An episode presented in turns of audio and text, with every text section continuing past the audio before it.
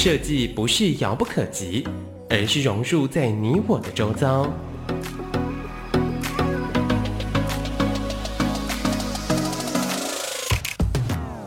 设计台湾，带您认识当代最具代表性的设计。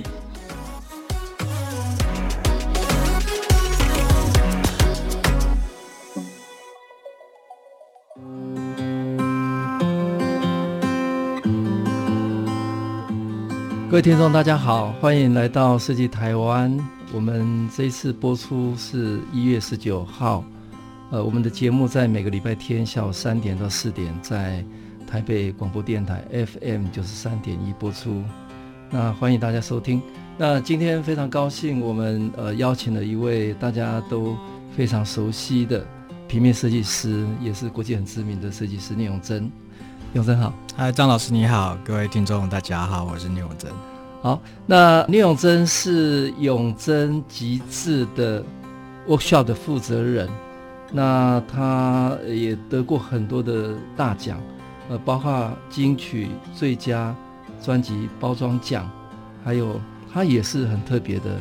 呃，是国际平面设计联盟在台湾第一位的会员。那永真他是。以前哈高工是机械制图，那大学在台科大念了设计系，那也在台湾艺术大学应用艺术，那现在在欧洲哈欧洲包括包括比利时，还有在英国继续在呃追求更多的可能性。那非常高兴永真呃今天来参加我们的这个节目啊。那国内。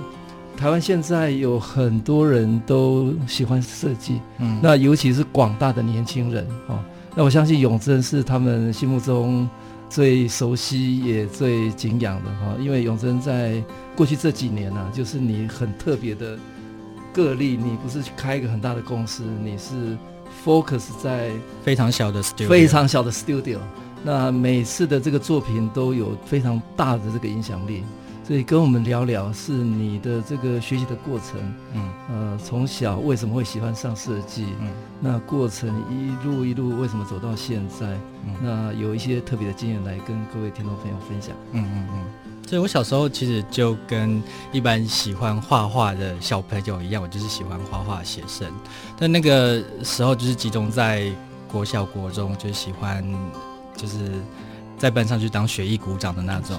对。那其实我在国中的时候功课不太好，所以我大概就觉得说我那时候应该，呃，就是会考职校，嗯，对。然后其实我那时候我本来是想读像广告设计或者美工科，因为我自己觉得很好玩嘛。但是那时候我考完联考的时候，刚好就是分数到了台中高工的机械制图科。那那时候我在台中。那台中其他很多关于美工科或者广设科的一些学校，其实他们都是私立的。然后我就觉得不太想花家里的钱，对，那我就觉得，哎，我好像因为那个钱的落差非常大，所以我就觉得，哎，好，我好像去读公立的学校，然后机械制图看起来好像有一个“图”这个字，看起来好像跟画图有关，所以我就去读了。对，就进去之后，没想到它完全跟美工科、广广设科完全不一样，但是其实。也刚好开拓了我的另外一个在感官上面的 sense，因为进去之后，我其实非常喜欢机械制图，就觉得它非常的理性，而且它其实是教我们如何去把一个东西做到最最仔细，然后它同时也是一个整理术，虽然它跟设计不太一样。这个跟你的设计风格是不是会有相关？我觉得，我觉得它，我不确定有没有跟风格相关，跟一般的平面设计很大的差异是。非常的精准，非常的干净，嗯，非常的纯粹，嗯。那这个跟一般的很多的他的设计师添加很多具象的东西，嗯、很多的图案，这个风格不太一样。嗯、所以这个是不是跟你早期学机械制图要很准确？嗯，我不我我不确定它会不会连接到风格这两个字，但是它的确是一种做事方法。那有可能做事方法会影响到你做出来的那个成果，它最后导致别人诠释为它是一种风格。那其实我我我我复杂的东西我也有做，然后我也是经历过一段就是玩很多就是很丰富很热闹的东西之后，突然觉得我好像就是我都试过了，然后我现在要来走收敛的路线，因为你一定要什么东西都多方去演练之后，你才知道什么东西是你最在行的，然后什么你会这个东西，然后。当你掌握了所有东西的要领之后，然后你去走一个你自己觉得你最舒服、快乐的。嗯嗯，对。嗯、反正我后来考大学的时候，我就我就先去，我当然读了三年的的机械制图，后来觉得，哎、嗯。欸，我好像可以在大学的时候修正一下路线，我去考设计。所以我一开始去读公设，其实我本来是读设计，我本来是去读北科的公社，就是在后来我在高中的成绩还蛮好的啦，就是就保送正式到北科，但是读了。读了一年半之后，我又发现好像还可以再修正一下，因为在我就是读了那一两年的时候，我发现其实班上有很多人其实对公社其实是真的很有天分，就是他们很他们在做模型啊等那些的，或者他们一些就是在产品设计上面的 sense 其实很好。我发现我好像没有那么好，嗯，反而我在做那个 presentation board 那个发表版的时候，我那个平面设计做的非常好，那反而在。在真正核心那个产品的部分，就是做的很浓啊，这样子，他就觉得我好像更适合走平面设计，所以我在大二的时候又再重考，所以才去读了台科。从此之后，我就确定我的生涯是走平面设计的。嗯，这个很特别哈。所以从工业式设计到平面设计是完全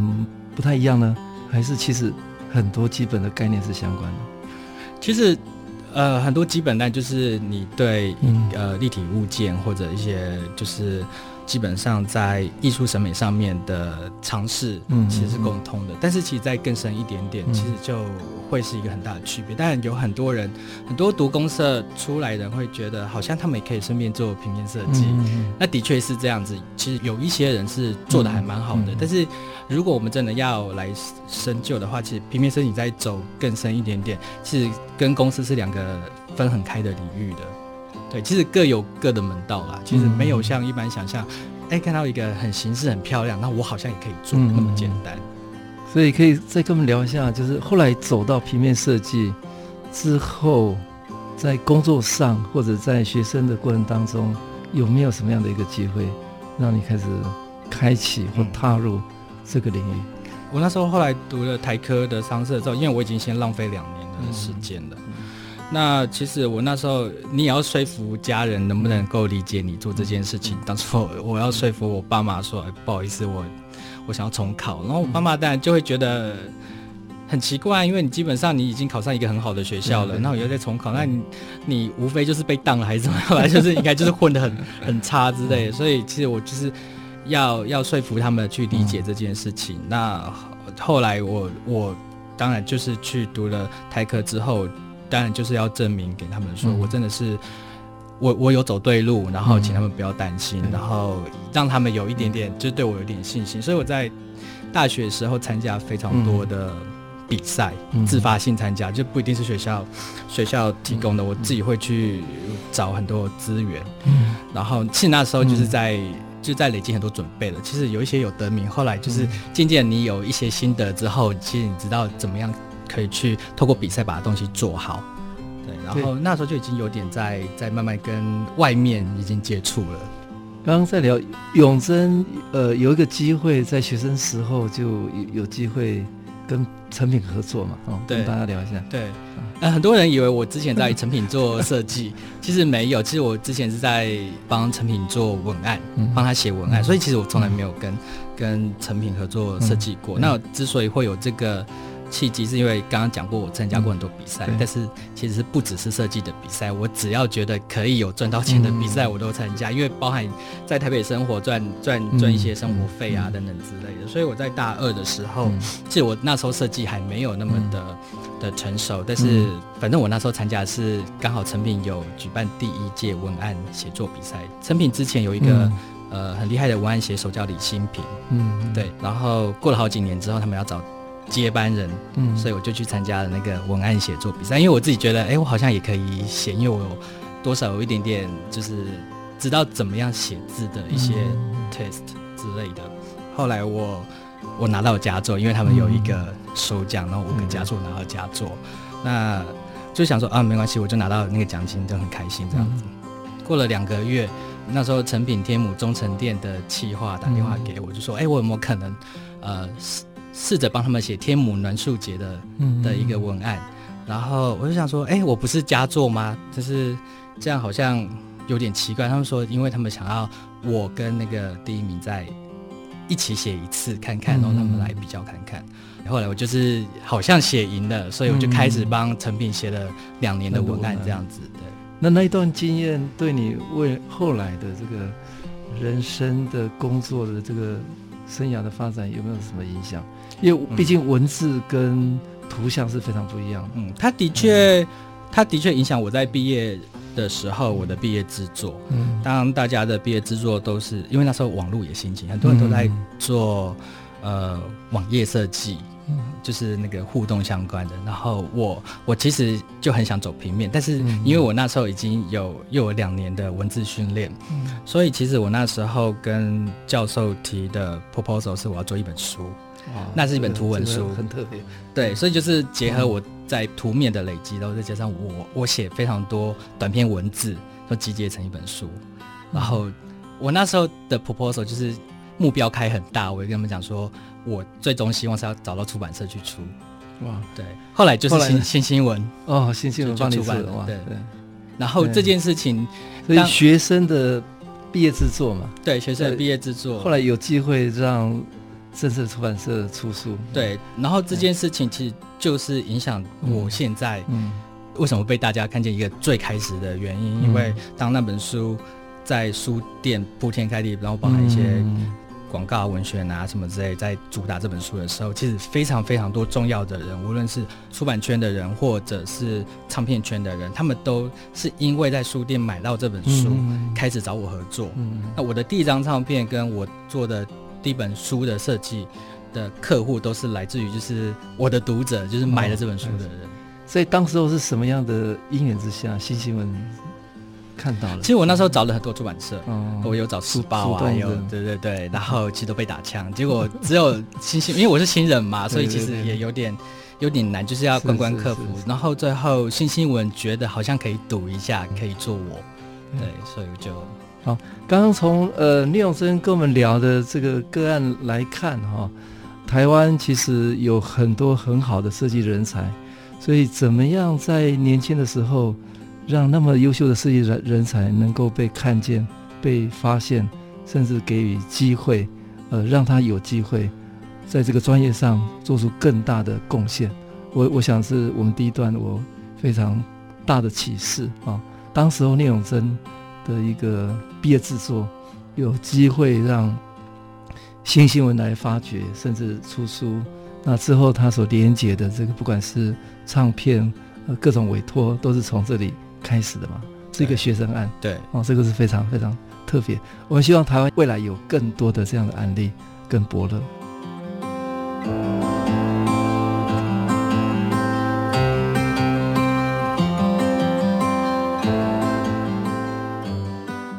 各位听众朋友，大家好，我们来到设计台湾，每个礼拜天下午三点到四点，台北广播电台 FM 九十三点一，我是主持人。台创中心张继，非常高兴，我们今天邀请了呃知名的设计师聂永贞来到节目。我们在第一段跟永贞聊了他的非常特别的一个学习过程跟经验哈。那这个不管是从机械制图到工业设计到平面设计都非常不一样，而且甚至是在。毕业制作的这个专门制作就有机会被新新闻发掘，甚至出了书哈。那我们接下来来聊一下，永真在什么状况下就就决定要很年轻的时候就决定要创业，而且这个创业的这个名称很特别，叫永真集志 Workshop，哦，听起来是一个呃是一个职人，是一个小工作室的概念，嗯。刚刚我们讲到说那一本毕业制作，其实那本书后来就叫《永贞集志》，名字 对，就叫《永贞集志》。然后很多人问我集志什么意思？集志就是我们在在做摄影的时候有一个药水叫集志，就是在影像让它能够对固定。对，它其实它其实是跟影像有关的一个一个名词。然后当初把这永贞跟极致两个字拼起来，没有为什么，只是为了看起来好像很好看。哦、对，没有什么特殊的吸引的原因。然后因为我在大学的时候，嗯、那时候也就有在架网站，因为我们都学的网页设计，嗯、所以那时候我自己也有做一个网站，那时候就叫永贞极致。所以在那个时候已经有蛮多在学设计的人已经开始关注。到我了，所以那时候是为什么新新闻出版社他跟我讨，本来我的书名不是叫永贞极致，但他们跟我讨论之后，觉得好像就是直接用永贞极致来做书名，好像可以先稳定一票读者这样子，以至于之后我再做很多东西，就是我都直接用永贞集资这个名字出来。但是我记得我那时候一直都还是 freelancer，就是因为一个人在做嘛，没有什么开工作室的的必要。那我我在大学之后，我去读了台艺大的研究所，嗯、然后学大众传播。嗯，然后我那时候也同时因为那些案子进来，我开始就是翻天覆地的，每天都在都在搞那些案子，以至于学校就没有太顾及到，就读了一年之后，觉得我好像不要占用学校的的一个位置资源，我就跟跟学校就是也是就是申请。休学这样子，直接创业，呃，也还没有直接创业，但是我那时候真的是已经快爆了，对，所以然后这件事情维持了大概四五年左右，其实我都我那时候都是个人劳务报酬，嗯、然后其实真正开工作室。的原因是非常非常简单，嗯、就是某就是到了某一年，嗯、因为那个因为我自己也不会算那个税啊什么的，然后劳务报酬，然后最后就是那个税单全部都寄到家里，嗯、我妈帮我算一算，发现我那一年要缴的税非常非常的多，嗯、而且就有点有点俩工，嗯、就说哎、欸、怎么会这样子？就是你有在赚钱，但是怎么税也缴那么多？后来我我就是真正去去 study 我到底要怎么做，那、嗯、其实就是要去申请公司，可能才会。节税什么之类，嗯、所以那时候才真正开始思考到，哎、欸，对我一直做 freelance 那么久了，嗯、我是不是要开始正式可以开发票了？然后开始找找一两个人志同道合的人进来，然后一起帮我，嗯、所以才会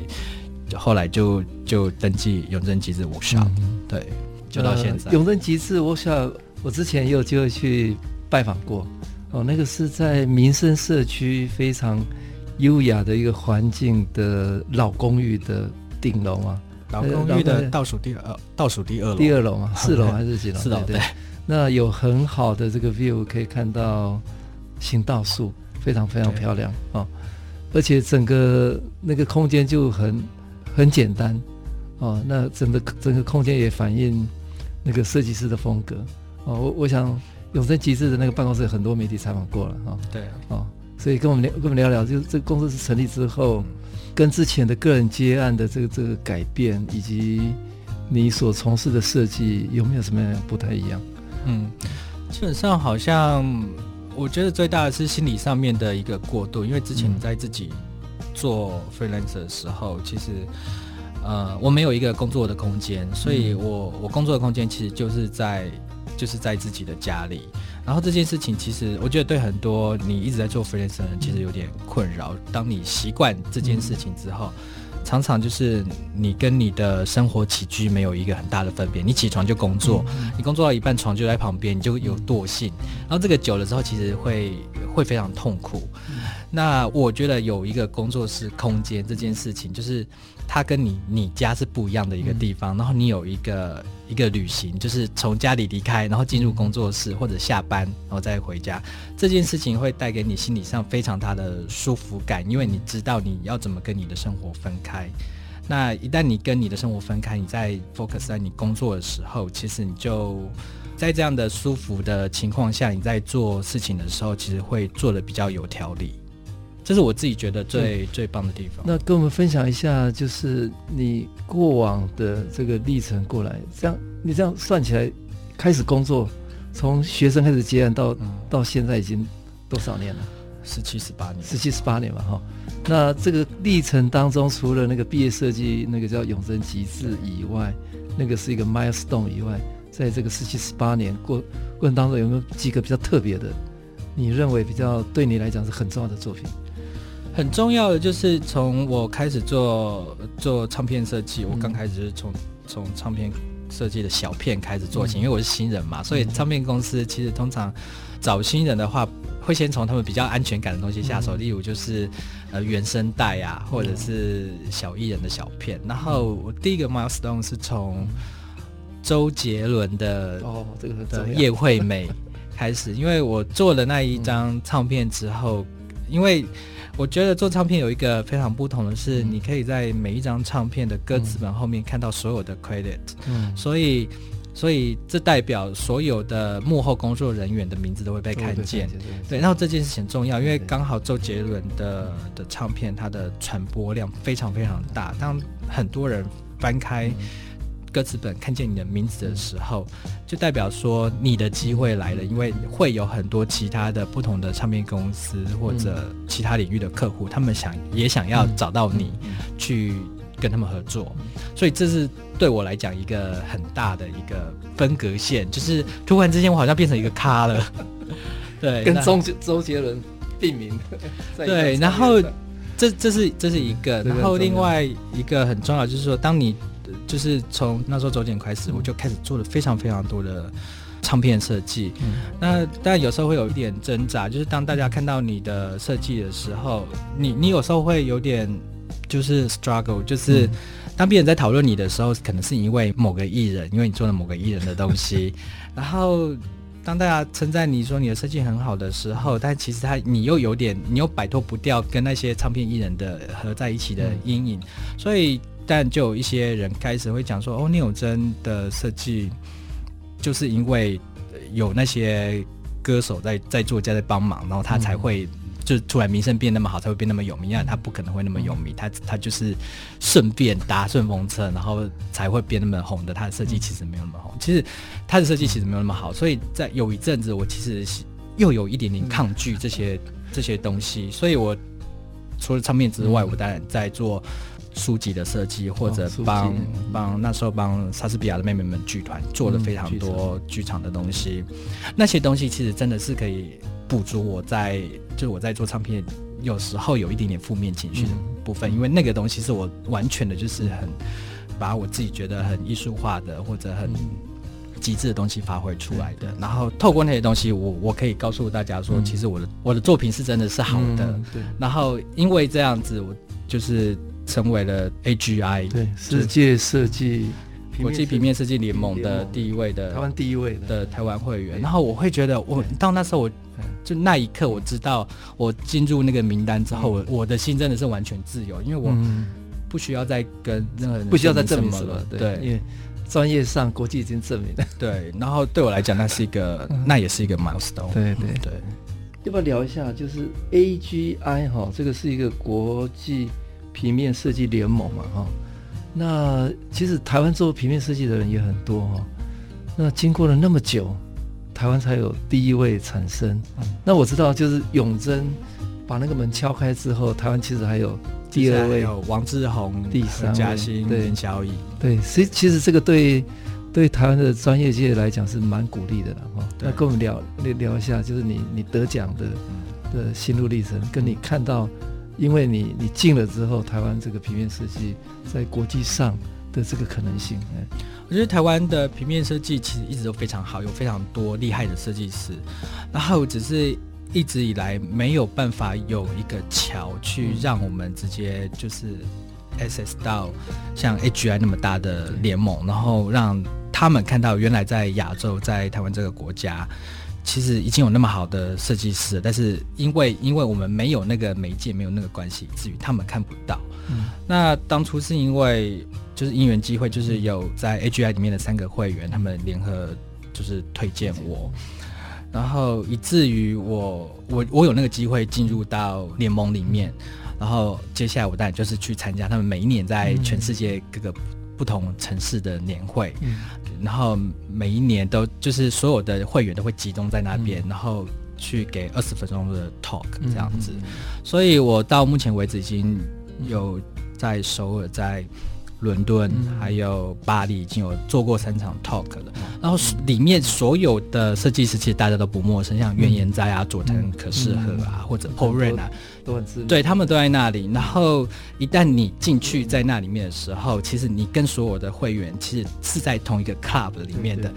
你就开始可以跟这些这些人产生一些关系的连接或者合作，或者你开始认识他们，开始有了机会去让他们认识到台湾更多的设计。你当然，因为你成为会员之后，你自己也有权利成为推荐人，去去推荐其他会员进来。所以我进去大概过了两年还是三年之后，我开始就是也试着去找其他会员。介绍他们认识台湾的一些设计师，嗯、问他们说有没有可能有机会，一起帮忙推荐，把台湾设计师也推进去。然后我再把那些我本来真的觉得就是非常好的设计师，就也都有推进去。像去年刘开老师也对也进了。那刘开老师其实对我们来讲，他们他绝对他绝对应该是，如果台湾要有一个第一位要进入 AGI 的，他绝对是第一位。但是他没有，他那时候没有机会。然后我很惭愧，我先进了，所以我必须要确保就是。虽然这是一个晚到的荣誉，嗯、但是我们确定他他是非常值得这个头衔的，所以我们那时候也一起就是共同推荐刘凯进去的。嗯，永珍在他的专业上有几个 milestone，呃，毕业的作品《永珍极致》被新新闻出版以外，后来有机会跟周杰伦合作唱片，呃的封面，那之后还有帮很多的文化团体做比较。原作创意的东西哦，那最特别的是，他是第一位台湾获得国际平面设计联盟的呃首位台湾的会员。那因为永生进去之后，让呃世界的设计组织看到台湾哦，后续陆陆续续呃台湾有很多很优秀的呃平面设计师也进入到国际这个联盟里面去哦，所以我觉得用设计来跟世界连接，让世界看到台湾。呃，这个是台湾未来，呃，我想可以大家一起努力的地方。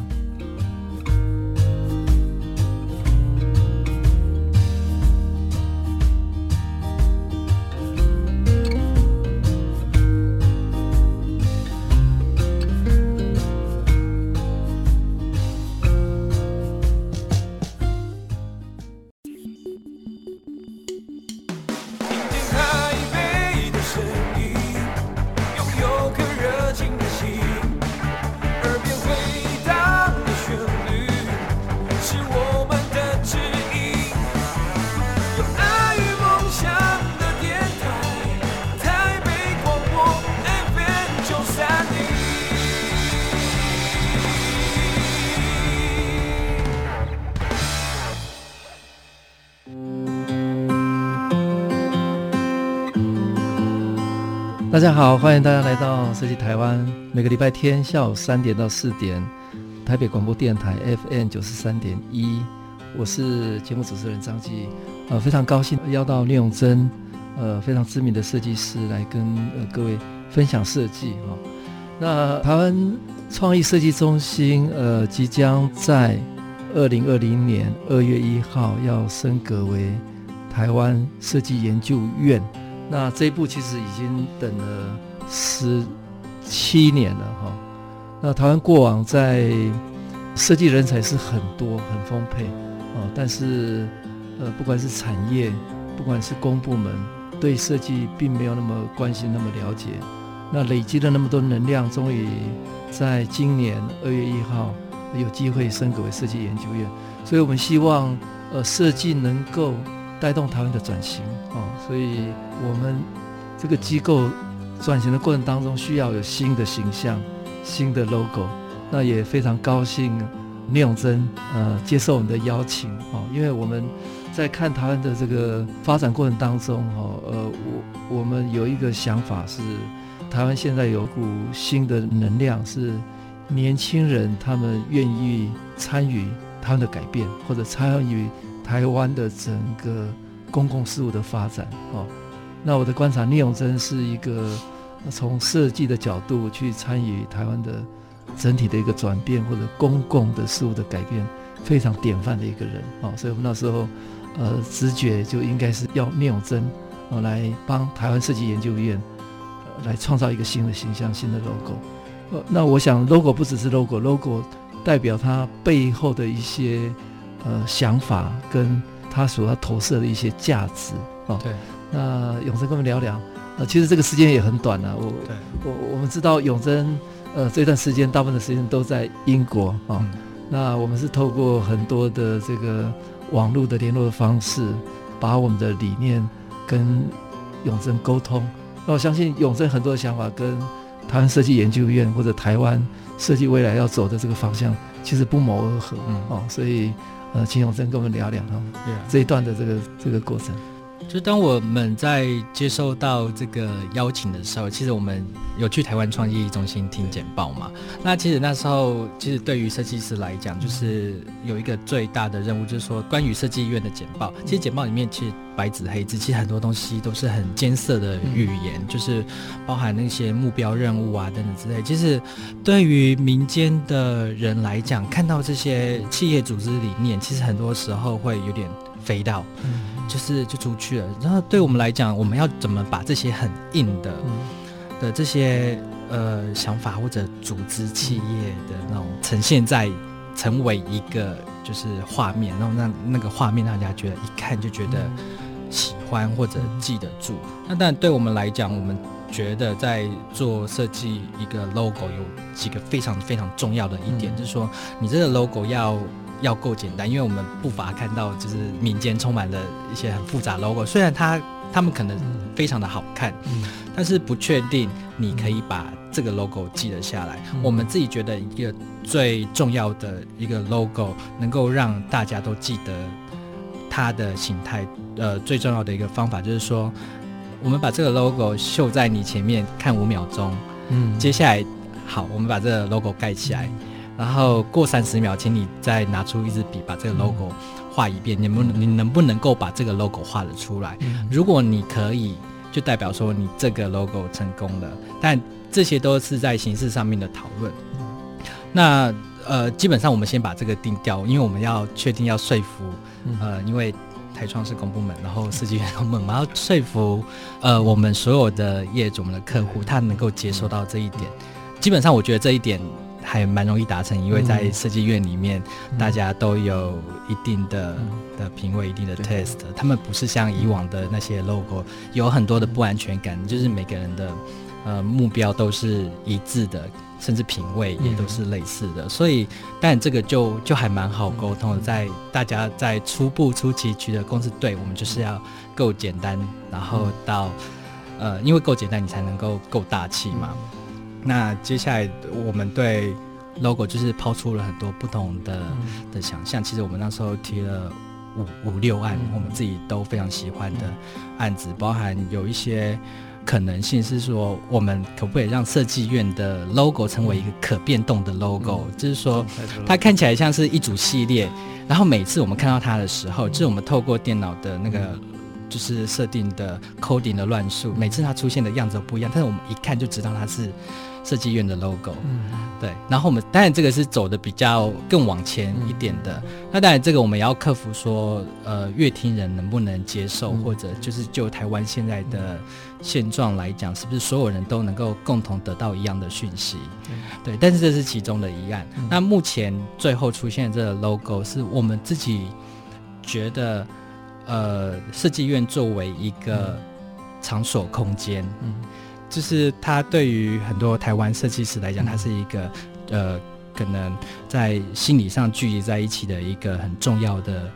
一个平台。平台，嗯，对，关键字，对，也是关键字。然后设计院当然它是一个机构，那机构对我们设计的语言来讲，它是一个场所，它是一个空间。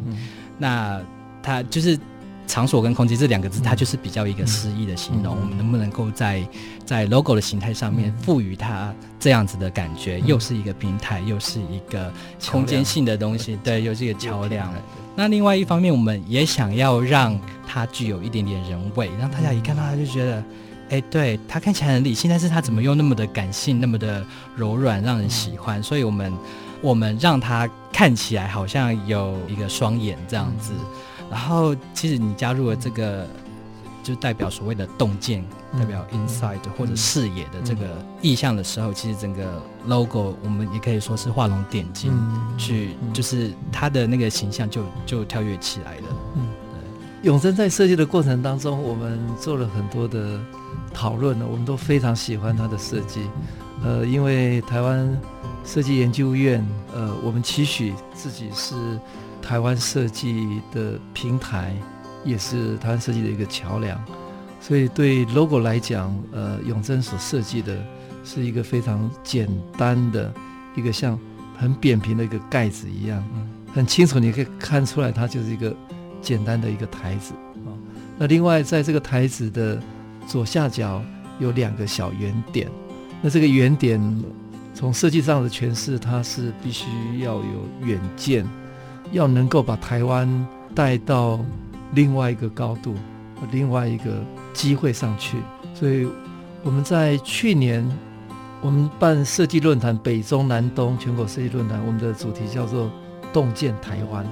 所以我们希望能够透过设计看到台湾的可能性，嗯，哦，用设计能够改变台湾，让世界看到台湾。所以，当时候我们后来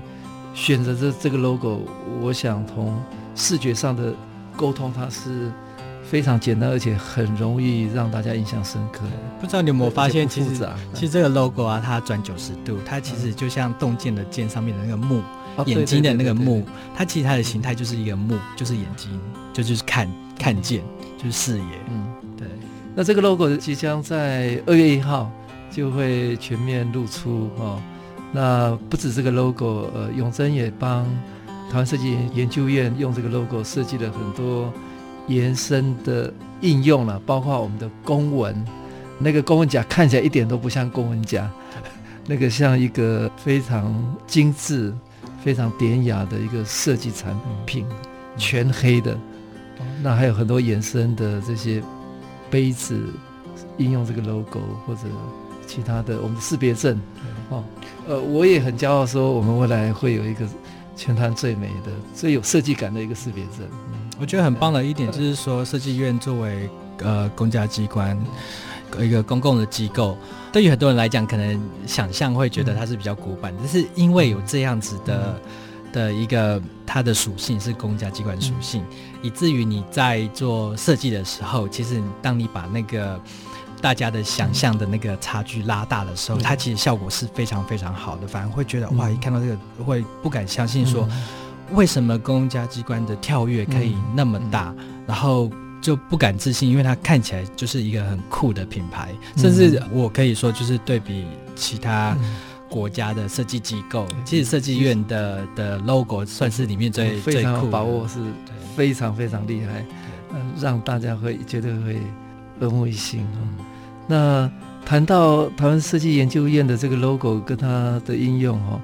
那它也是一个公共性啊。我们来来聊一下哈，因为我观察永珍当一个设计师是非常特别的，因为他很关心台湾的很多的公共的议题哦，呃，包括我我很幸运跟永珍在去年有机会参与身份证再设计嘛哈，对，所以我们有机会挑了一版。台湾应该大家会觉得很骄傲的、很美的，而且能够体现台湾的这个这个未来啊的呈现台湾的这种可能的身份证。那或者永珍也关常年关心台湾的公共的议题，不管是平权的议题也好，或者是太阳花的学院也好啊，这个永珍都着力蛮多的哈。所以当一个设计师，其实不只是设计，他本身。相信哦，他透过他的理念，他的公共的关心，他能够用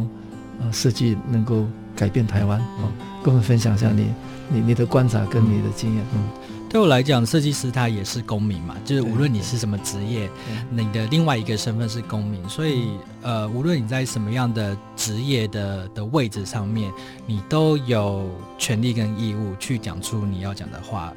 然后，尤其是我们身在台湾这样的一个民主国家里面，所以就是当我意识到说，除了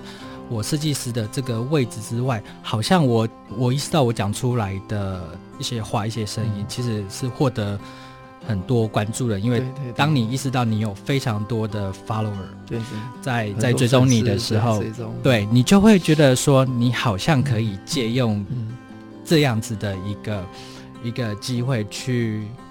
去传递、去传播你的想法，去跟大家沟通，不只是设计。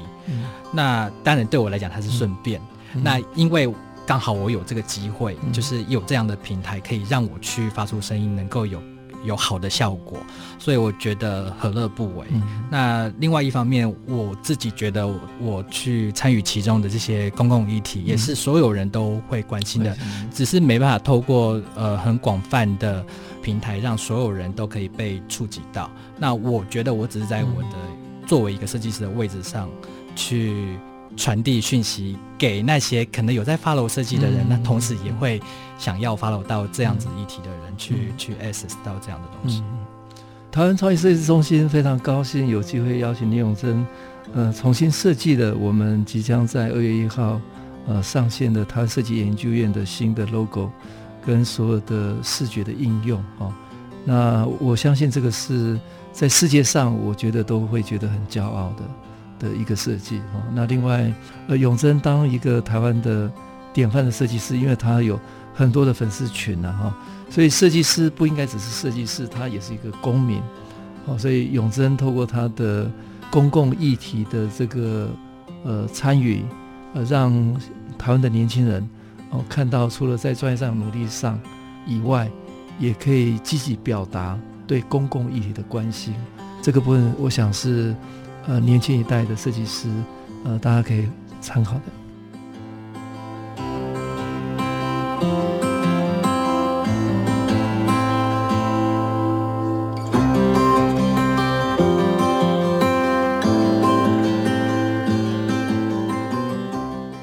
各位听众朋友来到设计台湾。我们每个礼拜天下午三点到四点，在台北广播电台 FM 九十三点一播出。我是节目主持人张基义，非常高兴我们今天邀请了知名的平面设计师聂永珍来到我们节目，在前面跟我们聊了他的呃学习的过程，他的专业的创作，他帮呃台湾设计研究院设计新的 logo，跟他对台湾的公共事务的关心啊、哦。那最后这一段来聊聊了，你你最近了，大概这半年。呃，在台湾大家可能比较少看到永真哈，不过其实他也常回来哈。那他现在目前正在英国在进行新的呃学习的经验了哈。那跟我分享一下，你有到比利时嘛？那现在在在英在英国的这些，看有没有一些有趣的事情跟大家分享。呃，我去年其实一整年是先待在比利时。那我为什么会离开台湾？是因为，呃，我自己觉得，因为我在台湾这个环境久了，然后好像一切都来太容易了，让大家觉得你是一个知名设计师，你的案子其实自动就来了。然后我觉得这样子好像有点病态。其实觉得大家只是因为你很有名，说案子找上你，然后觉得好像没有什么挑战性。我觉得我好像要离开一下，就是跳出那个舒适圈，所以。去年我去了呃比利时的安特卫普皇家艺术学院去去深造去读硕士，呃当然对我来讲它的获得很大，就是因为当你换一个环境，你可以发现很多很厉害的视觉艺术家，他们有不同的方法去制造出视觉，那些视觉对你来讲是你会你会非常欣赏跟喜欢的。那另外一方面，当我就是读了。一年之后，我也发现，因为我仍然在我的平面设计的的舒适圈里面，因为我读的也是平面设计所，所以好像一切来讲又太容易了。我觉得我为什么要花一年去做这个，我自己也觉得很很容易上手的东西。虽然透过那个机会，我我也玩出很多新的东西，但是就是很容易。所以我今年就是跳到了伦敦，我去。学习计算艺术，所以我现在其实是在什，什么叫计算艺术？计算艺术，它的它的英文是 computational art。OK，然后我现在在的那个学院，它是它其实是电脑学院，computing，它不是设计学院。所以很多人以为我我我我应该八九不离十就会在设计学院，真的没有，因为我会觉得说，因为我在这个领域很熟悉，我本来就是想要去走另外一个嗯一个。那我现在学的 comput computational art，它其实就是学习如何编码，就是 coding coding，真的吗？coding 跟 programming，那个是非常非常生硬的，非常 非常生硬，它其实要很逻辑的，就是充满了数学的东西，就是很 tough。对，但是对我来讲，它它是好玩的，因为我正在探索用新的方法，例如就是用 coding、用 programming 的方法。去想说怎么去把这些方法引入到视觉设计、平面设计里面，因为我仍然热爱平面设计，我八九不离十未来的生涯也是继续从事平面设计，我一样是平面设计师。但是我现在正在做的是，我正在开拓新的方法，把这些方法以后应用到我的平面设计的工作上面。对，那对我来讲，其实获得还蛮大的。我们自己也在观察，就是设计，呃，其实未来不是一个单一的专业，它要面对的议题非常复杂。或者设计师，不管你是平面设计师、工业设计师、空间设计师，未来要处理的不只只有美或者形而已，对，他可能要进一步要处理流程的问题，甚至是一种策略的整体的一个战略的想法。那我们也常常在最近。常讨论呃跨域的议题了哈、哦，那永贞从他高工开始啊、哦，就是各种领域几乎都去碰。那在工作的过程当中，也是他大概在某一方面，他觉得已经够了，他想跳到另外一个完全陌生的，在做探索尝试。那有没有什么比较大的挑战在国外这个这个过程里面？对我来讲，其实我一直呃还蛮习惯听 work，的，因为在团队工作上面，其实每个人都会有不同的的专长。然后当你们合在一起的时候，嗯、你们其实可以做出一个很好的的东西。那其实现在在英国是学生身份，嗯、那其实每个每个人在这样的领域里面，每个人都是专一在同样的一个专业。嗯、所以当我们在讨论 teamwork 的时候，它其实跟业界会有点不一样。因为当业界我们在讲的 teamwork，其实是、嗯、是。各个不同的领域集合在一起，每个人贡献出自己的专长。但是在这里的 teamwork 其实常常有时候就会有点 conflict，就是会有冲突，因为每个人的目标都是一致。你们要怎么 teamwork 呢？要怎么分工呢？这是我自己觉得还是有一有一点点不一样的地方。嗯，对。再跟我们聊一下，对一个设计师来讲，呃，设计对你来讲是一种生活态度，还是一个工作的技能？这对。你的观察台湾啊，设计这一块，嗯，呃，未来是不是有有什么新的可能性？嗯，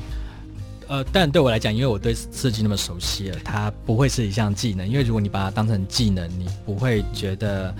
你是开心快乐的在跟着他一起一起生活，一起做事情。你你把它当成技能的话，就是变成是你真的把它当成工作干，你需要它的时候才把你的技能。就是发挥出来。那对我来讲，当然不是这样子，因为我已经已经用那么久，他已经有点潜移默化在在自己的生活，在自己的写意里了。那我自己觉得，台湾目前有一个很棒的改变是，我不知道各位。记不记得我在多年前其实有帮便利商店设计咖啡杯？哦，那个我们天天买咖啡都会用得到。对，是设计咖啡杯的外形。其实我觉得在台湾已经在走这样的的趋势。我们让非常多的设计师让设计这件事情变得非常容易触及，然后透过生活的民生用品或者或者消费，或者透过。美感教育课本，对对等等之类，让非常多新一代的人，他们在生活，就是在当下的生活的时候，就已经在触及这些。你不需要花非常多的钱或者奢侈的奢侈的追求，你就可以拿到这些日常生活中唾手可及的东西。那这件事情会为台湾以后带来帮助，就是说。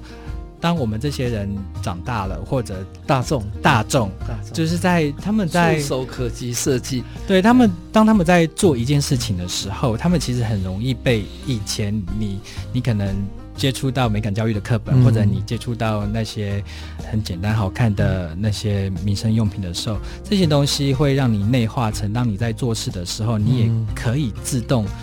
生出一个非常简单的整理术，嗯、因为对我们常来讲，设计是一个整理术。对，对，你就是可以把很多东西透过这些整理的逻辑的思维去把它做好，嗯、包含在美上面也会潜移默化。那我觉得任何一个国家如果在发展设计，最后的最终目标是让所有的受众或者是客户或者是设计师，他们在做很多东西的时候都是非常非常自然而然的，而不是很刻意的努力的去达到某一种形式的、嗯、的被看见，而是在生活中自动就在实践这件事情。对，还有前一阵子有一个有趣的新闻哈、哦，是聂永真啊参与星宇航空会员方案跟卡级的命名，那获得首奖。那这个 Cosmile 是哦，Cosmo 加 Mile。这个你的概念是怎么产生？在什么状况下你你去参加这样的一个？我因为我同我同事他非常喜欢，就是研究各个航空公司最近发生的什么事，所以他所有航空公司都在追踪。然后有一次他就告诉我说：“哎，星宇航空最近在征稿，就是在征那个卡的命名。嗯”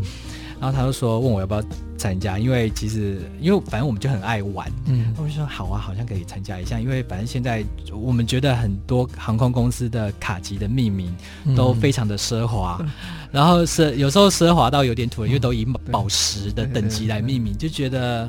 好像可以有更好的机会，嗯、我们自己觉得还不错的的名字可以提供给新宇，所以我当初的的想象，因为其实。对于航空业，其实最重要就是乘客，乘客本身就是以人出发为本，嗯、所以我会觉得卡吉的命名是以人，嗯，就是人在抽象上面的追求来当做卡吉的命名，可能会是一个比较好的跟其他航空公司分开的方向，所以我们就有 Traveler，然后有 Explorer，嗯，Adventure，然后 Insider。哦，对，全部都是以人为本，对，然后都是人讲的都是人，对，然后就是说，一旦当你的卡级是透过由人的在、嗯、呃人生哲学上面的追求来做分类的时候，嗯、而不是透过这些很具象的奢侈品，什么宝石卡、钻石卡、金卡什么的，嗯、你才会觉得你这样的一个企业的品牌就是更有更有价值的，对，然后也会觉得这个品牌是。更有一些比较当代思考的。呃，最后一个想请教永贞的问题哈，呃，现在台湾每一年哈有一万七千个设计科系的学生毕业，那你你你再回来想，呃，如果要给这些呃新一代的年轻专业者的建议，你有没有什么建议？我自己会觉得说，无论你学了设计之后，你。未来你有没有要继续做设计？嗯、但是我会觉得你记得要把在学设计的那个里面所学的那些整体归纳出，应用在你未来所做的每一件事情上面，它会是一个很好的一个很棒的方法。那另外一方面，很多人可能会担忧说，哎，那么多人就是每个人都在学学设计，未来你有没有机会就是占有一席之地？嗯、我我觉得在任何一个领域都是一样，只要你不要去预先。担忧未来可能会发生什么事。嗯、如果你在当下就很专注的去把你的每件事情做好，同时你又觉得快乐的时候，嗯、其实未来无论发生什么事情都不会觉得害怕。今天我们节目非常高兴，呃，邀请到台湾非常知名的平面设计师，他也非常非常有影响力的聂永贞哈，呃，谢谢聂永贞来上我们的节目。那他从他的学习的过程跟他的专业的代表的案例，到今年帮台湾设计研究院设计的新的形象 logo，呃，跟他这几年关注台湾的公共环境、公共的议题的参与，哦，以及他这一年多来在英国的呃跟比利时的经验，以及他给年轻呃设计师的一些鼓励，哦，我相信呃台湾未来有更多人。会跟聂永忠一样，很勇敢的投入到设计的这个行业，那甚至发挥设计改变台湾的力量，让世界看到台湾。谢谢永珍，谢谢。